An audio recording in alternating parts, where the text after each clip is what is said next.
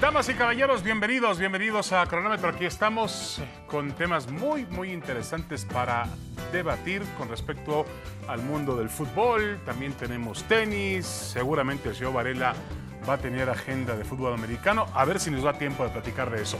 Lalo Varela, ¿cómo estás? Bienvenido, saludos. Tenis. Está tan bueno el programa que vamos a dejar para mañana lo de Aaron James George, que nos va a esperar hasta Ah, sí, mañana sí. para igualar el récord de cuadrangulares. Ya, lo, ya estamos apalabrados, David. De ya. acuerdo, de acuerdo. Los 61 de Roger Maris ya empató a Babe Ruth, lo que Babe Ruth logró en 1927 y ahora va por los 61 de Maris. Bueno, bienvenidos, bienvenidos. Saludos en Star Plus. Saludos, por supuesto, en ESPN Deportes. La primera pregunta que tenemos en esta nueva sección, señor Varela, antídoto o veneno. Así se llama, ¿eh? El América, ¿la derrota lo ayuda o lo perjudica? Y de ahí caemos rápidamente a la declaración de Fernando Ortiz, el entrenador del conjunto americanista, después del empate. Bueno, empate y el América perdió en penaltis anoche contra el Nashville de la Major League Soccer. Dice Ortiz, el juego sirvió para evaluar jóvenes que no venían teniendo minutos, aunque el primer tiempo no me gustó, no es el equipo que venimos mostrando en la liga. ¿La derrota lo ayuda o lo perjudica al América, Lalo? Yo no, no- no sé, no, todavía no encuentro una derrota que te beneficie ¿no? en el deporte, pero bueno. Es- tienes que ana- ser analítico en, la- en las cosas. Eh, Yo soy el antídoto, ya sabrán quién será el veneno. las victorias ocultan fallas y en las derrotas, en las derrotas puedes analizar mejor esas fallas, son más palpables, eso está claro. Yo entiendo lo que dice el entrenador. A ver, es la parte final del torneo mexicano que yo creo que es lo más importante para él. ¿De qué le sirve ahora estar buscando a los jóvenes? Sí, primero porque eh, no, tiene a varios porque están, eh, es, es fecha FIFA, vienen eh, partidos con las selecciones y viene la liguilla. En una derrota aquí puedes sacarte de ritmo, puedes estar más cansado y ahorrar energías. Y el otro punto que ya habíamos analizado, ¿sí? Es difícil hacer correcciones con tu mejor plantel que no lo tuvo ahora. Para mí es un veneno esto. También para mí, es un veneno, es un partido, yo lo decía ayer, molero. Esta Leagues Cup Showcase, yo no sé lo que es esto, la verdad no lo entiendo, pero bueno, anuncian para el próximo verano un torneo largo, grande en Estados Unidos, bien organizado con todos los equipos de la MLS y todos los equipos del fútbol mexicano. Eso luce diferente, quizá funcione, pero esto, a medio torneo, con los calendarios apretados, con el Mundial a la vuelta de la esquina, por favor, ¿de qué sirve? Yo defendí Lalo cuando el América fue a Estados Unidos a jugar con el Real Madrid, con el Manchester City, con es esa clase de equipos. Pero si vas a Estados Unidos a jugar con el Y era Nashville, en pretemporada. Sí. Y era como pretemporada para el equipo. Estoy de acuerdo contigo en eso. Fíjate, para que haya estado de acuerdo No, no, no, contigo. no, la, gravedad del asunto con los tec- con, con la directiva mexicana. el veneno se buenas, impuso bueno, al antídoto. atrás ¿eh? el América, empató, pero pierde El penales. veneno acabó con el antídoto. Yo, yo creo que así fue, efectivamente. Bueno, ahora estamos con Ricardo Cadena del Guadalajara que cae frente a Cincinnati. Vaya el resultado. Y lo que dice él, el partido nos sirve. Él dice que les sirve y les ayuda de muchas formas. Ok, poner jugadores en ritmo y saber a quiénes recuperamos para encarar la fase final del torneo. Bueno, por algo está donde está Ricardo Cané. Entonces, ¿es, ¿es más importante el aprendizaje que el resultado? No, yo la verdad, eh, mira, además, eh, hace tiempo, yo entiendo que es un partido que no te significa absolutamente nada. Y Chivas utilizó jugadores alternativos y como puede, como lo dice Cadena, a lo mejor utilizó este juego para recuperar el ritmo en algunos futbolistas y para darle descanso a otros. Pero, Lalo, ya se está haciendo una costumbre perder con los equipos de Estados Unidos. Y eso es- no es una buena costumbre. Bueno. Bueno, ¿sabes qué? Es que muchos en México no lo aceptan, pero eso ya es una realidad. Los equipos acá tienen una mucho mejor estructura, ¿sí? la base está muy bien establecida y por eso empiezan ya a cobrar ciertos, ciertos resultados. El que sabe sembrar, la cosecha va a venir muy bien. Bueno, a ver, ¿qué es lo que querías que dijera Cade- eh, Ricardo Cadena? No, no, no estoy es un de acuerdo. equipo que Pero va a mermar la 3-1. credibilidad de su equipo. Sí. Y además, ¿con quién, no? Con, con- No, yo con entiendo, Cincinnati, no, no, no es...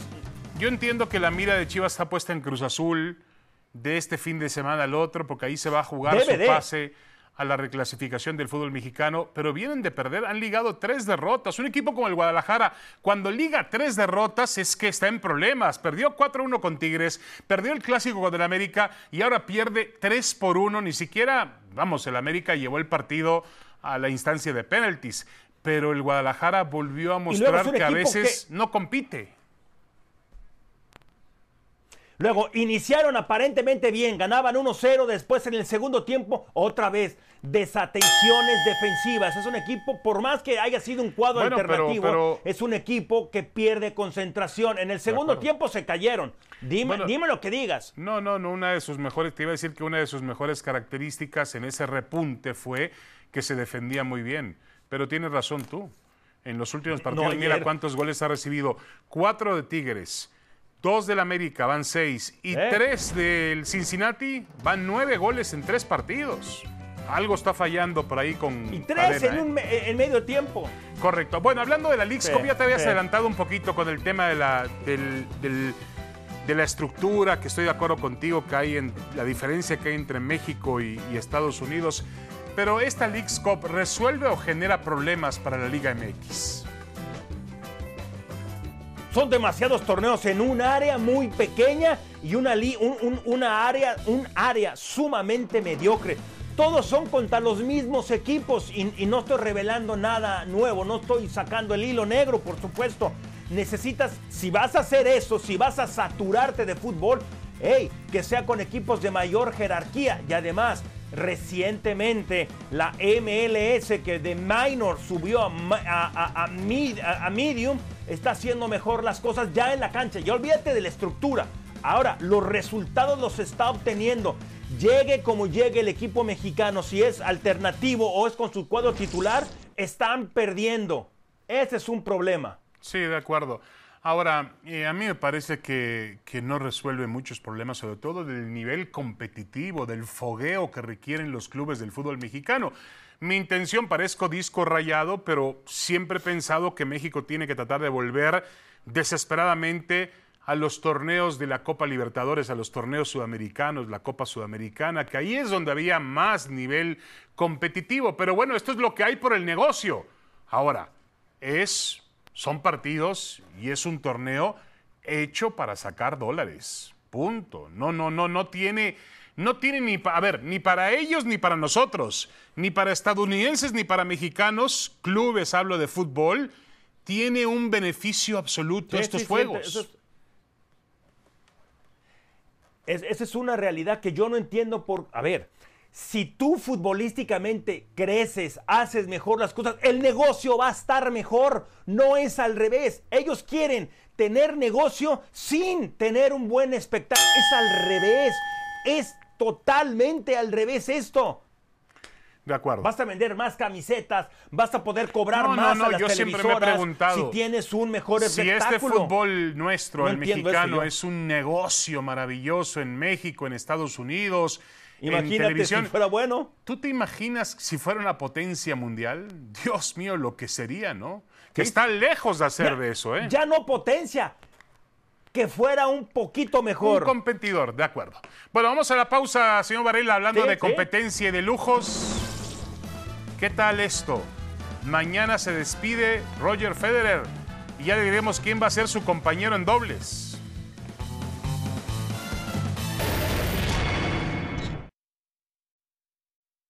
La nueva tarde en ESPN Deporte, los esperamos de lunes a viernes. Jorge Ramos y su banda a las 4 del Este. Cronómetro a partir de las 6 y ahora o nunca, 6 y media. La nueva tarde en ESPN Deportes. I think tomorrow is going to be an incredible atmosphere. Having that honor um, means means a lot.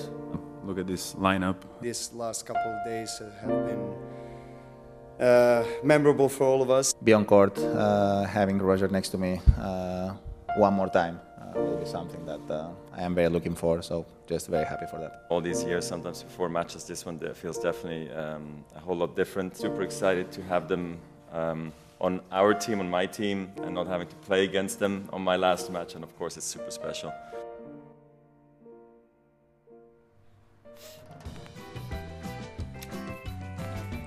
Qué imágenes, ¿no? Que hablan por sí solas. A ver, David, la mejor despedida posible con Rafael Nadal de pareja, más allá de que la mayoría va a decir, hey, que fuera en singles, pero ¿se pudo haber despedido de otra mejor manera, Roger? No, se va a divertir, no, va a ser una, una tarde para, no para competir, va a ser una, una tarde realmente muy nostálgica, una tarde que él tiene que disfrutar y que tiene que disfrutar el público, que esté presente en Londres, el que esté a través de la televisión.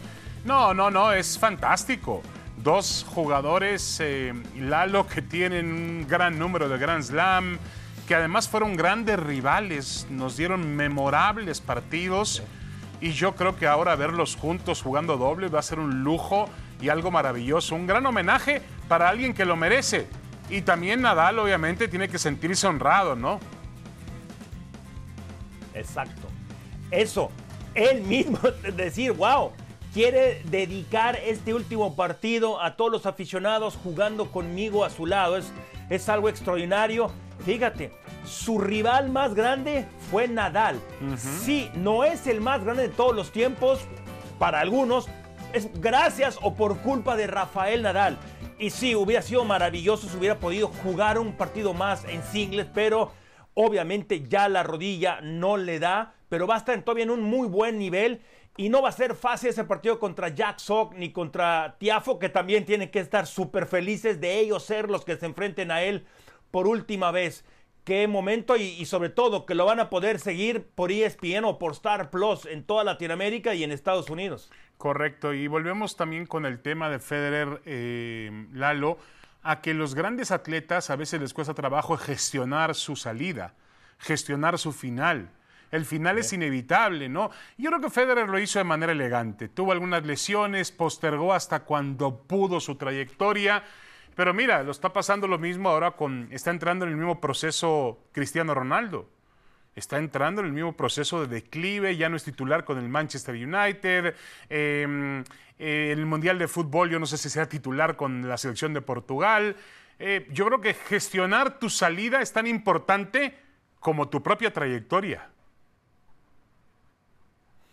Sí, por supuesto, el, el, el, legado habla por sí solo, dentro y fuera de las canchas, un, maestro siempre con mucha pulcritud en todo lo que él hacía dentro y fuera, y va a ser un, un evento con un rating elevadísimo en todas partes del mundo, o sea, te guste o no el tenis, te has metido a este deporte, por, por, bueno, también por Rafa y por, por, Djokovic, pero sobre todo por Roger Federer. Sí, de acuerdo. Dos tenistas y Roger Federer uno de ellos, Nadal también, que han logrado atraer un público que ni siquiera era aficionado al tenis y que vio un partido de tenis por primera vez por verlo a ellos. Bueno, vamos a ver lo que dice en el Twitter. Lalo Varela dice, ven esta fotografía. Yo sé que Varela es un gran admirador de John Borg, y bueno, la, la rivalidad John Borg-McEnroe fue maravillosa. Pero ¿qué tal esta foto que también coloca Lalo en su cuenta de Twitter? El equipo europeo, ¿no? Impresionante con Novak Djokovic, con Rafael Nadal, con Roger Federer y Andy Murray, que fue un muy buen tenista o ha sido un muy buen tenista, pero no creo que esté al nivel de los otros tres. ¿Con qué fotografía te quedarías tú, Lalo? Eh, es, es, es, es, muy difícil, ¿no? Yo me inicié en el tenis por, por, por Bjorn Borg y por John McEnroe, pero en la otra estás, es, es como decir, tienes a Borg, a McEnroe, a Connors y a Lendl, y, y más ve estas dos fotos, o sea, esta fue en el 81 y esta es del 2022, o sea, muy, muy parecidos en, en, wow, en, la, en la, vestimenta, ¿no? Ya las, las cabelleras cambiaron. Las cabelleras pero tienes que quedarte sí. con la de ahora, ¿no? con los cuatro, con esta, con los cuatro grandes. Pero mira, por espacio de unos 8 o 9 años, Andy Murray estuvo al nivel de estos tres. Lo que pasa es que los otros tres tuvieron carreras más longevas en altísimo nivel. Sí, de acuerdo, de acuerdo. Pero no, yo creo que tampoco vamos a sacar a Murray de la foto, al contrario, ha sido un gran, gran tenista, ¿no? Sin duda alguna. Yo me quedo con la foto que incluye a esas tres grandes figuras de nuestra época que yo he tenido la oportunidad de ver jugar y que la verdad me han maravillado. Federer, Nadal y Djokovic. ¿Te quedaste con la de Borg McEnroe? No, no, no. ¿Qué pasó? Ah, ¿Qué pasó? Yo, yo soy, ahora. Yo soy ah, un poco más joven que tú. No me tocó Borg y McEnroe. Lalo, por favor. Yo empecé con días nada más, por dos días. Yo empecé con Sampras. Bueno, vamos a, ahora a, a escuchar a Edson Álvarez. Cambiemos de grandes tenistas a Edson Álvarez.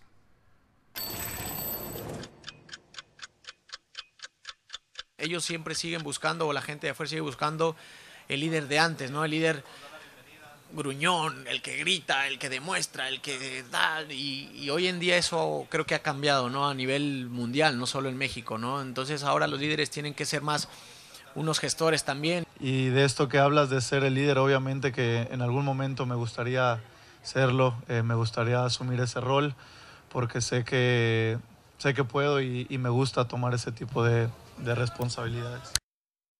Se trata de uno de los jugadores más destacados que hay mexicanos en Europa. ¿eh? La verdad es que se ha convertido en un futbolista estelar, sí, del Ajax de Holanda.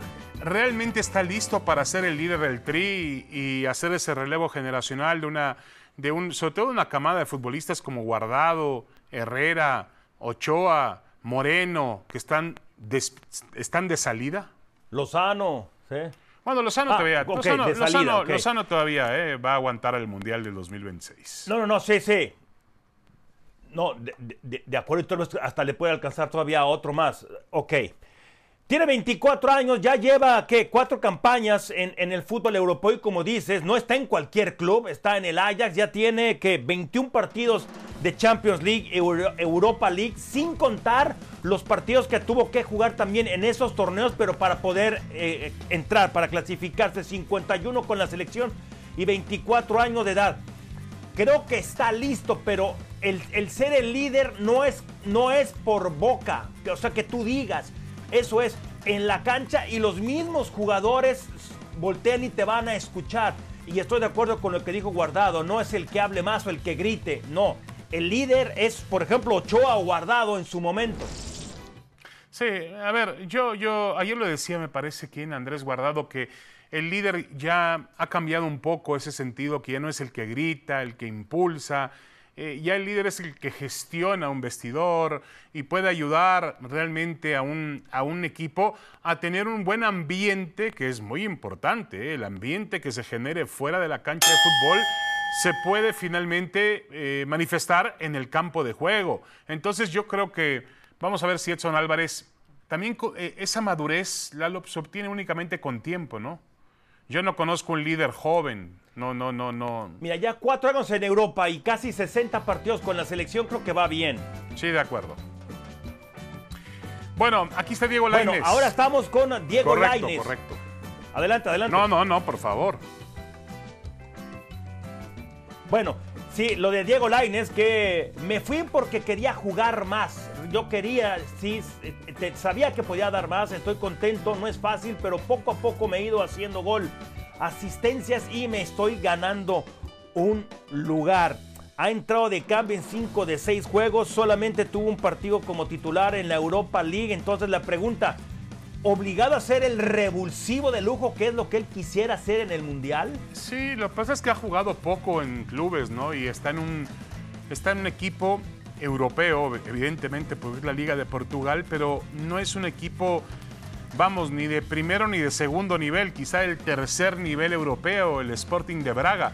Pero yo creo que él sigue siendo, para mí sigue siendo Diego Laines el proyecto más ambicioso de un futbolista que tiene el fútbol mexicano. Es decir, es un jugador con características, con condiciones especiales que no suelen sobrar en el fútbol mexicano, en el futbolista mexicano, y ojalá terminen por explotar Lalo, pero si no juega, si no juega y si no crece, si no muestra protagonismo, pues eh, el regreso podría estar muy pronto, ¿eh? muy próximo. voy a decir algo que no es nuevo, pero que duele y que muchos no lo dicen. Es otro talento, muchísimo talento, jugador que puede tener o que tiene unas características increíbles, pero no está, ju- o sea, insisto, aún en una liga pequeña, en un equipo segundón de esa misma liga, aunque esté de, sub- de- de sublíder, no está siendo titular. O sea, revulsivo, ay, Sí, de acuerdo. Bueno, otro, otro que mm, eh, también es eh, titular indiscutible por estar en la Serie A, aparentemente es la pregunta que tenemos. Johan Vázquez juega en Italia. Eh, Italia me ha hecho ganar experiencia que me faltaba, conocer temas defensivos. Creía que, había, que sabía defender y no era así. Importante crecer para ayudar a la selección. A ver, te pregunto, ¿realmente Johan Vázquez es un futbolista con capacidad para ser líder, mejor dicho, para ser titular cuando juega en un equipo como el Cremonese, uno de los equipos más, vamos a llamarle, más eh, pequeños del fútbol italiano. No, la palabra indiscutible no puede aplicarse o no puede estar pegada a titular. O sea, titular indiscutible le queda grande eso a él. Porque ya decías, él estuvo en el Genoa, en el Genoa, sí, equipo que descendió. Igual, está en un equipo mucho más pequeño en el fútbol italiano, por más que esté en Europa. Y tal vez le puede gustar a, Gerardo Martino, pero como titular indiscutible, no lo sé. O sea, Salcedo, Moreno, está peleando con ellos para, para estar en esa posición. Indiscutible, no. Co- como suplente, sí. Sí, yo también creo que hay que valorar eso. Está jugando un equipo pequeño en Italia, está dando sus primeros pasos en Europa. Eh, es un futbolista que puede todavía crecer muchísimo, pero bueno, habrá que valorarlo, que vayan realmente los mejores que sean titulares. Ya nos vamos, Lalo. En Ahora Nunca tienen lista una entrevista con Guillermo Ochoa. ¿Qué ibas a Gracias. decir, Lalo? Necesitamos jugadores de carácter, no de talento, de carácter. De acuerdo. Como el señor Guillermo Ochoa a continuación.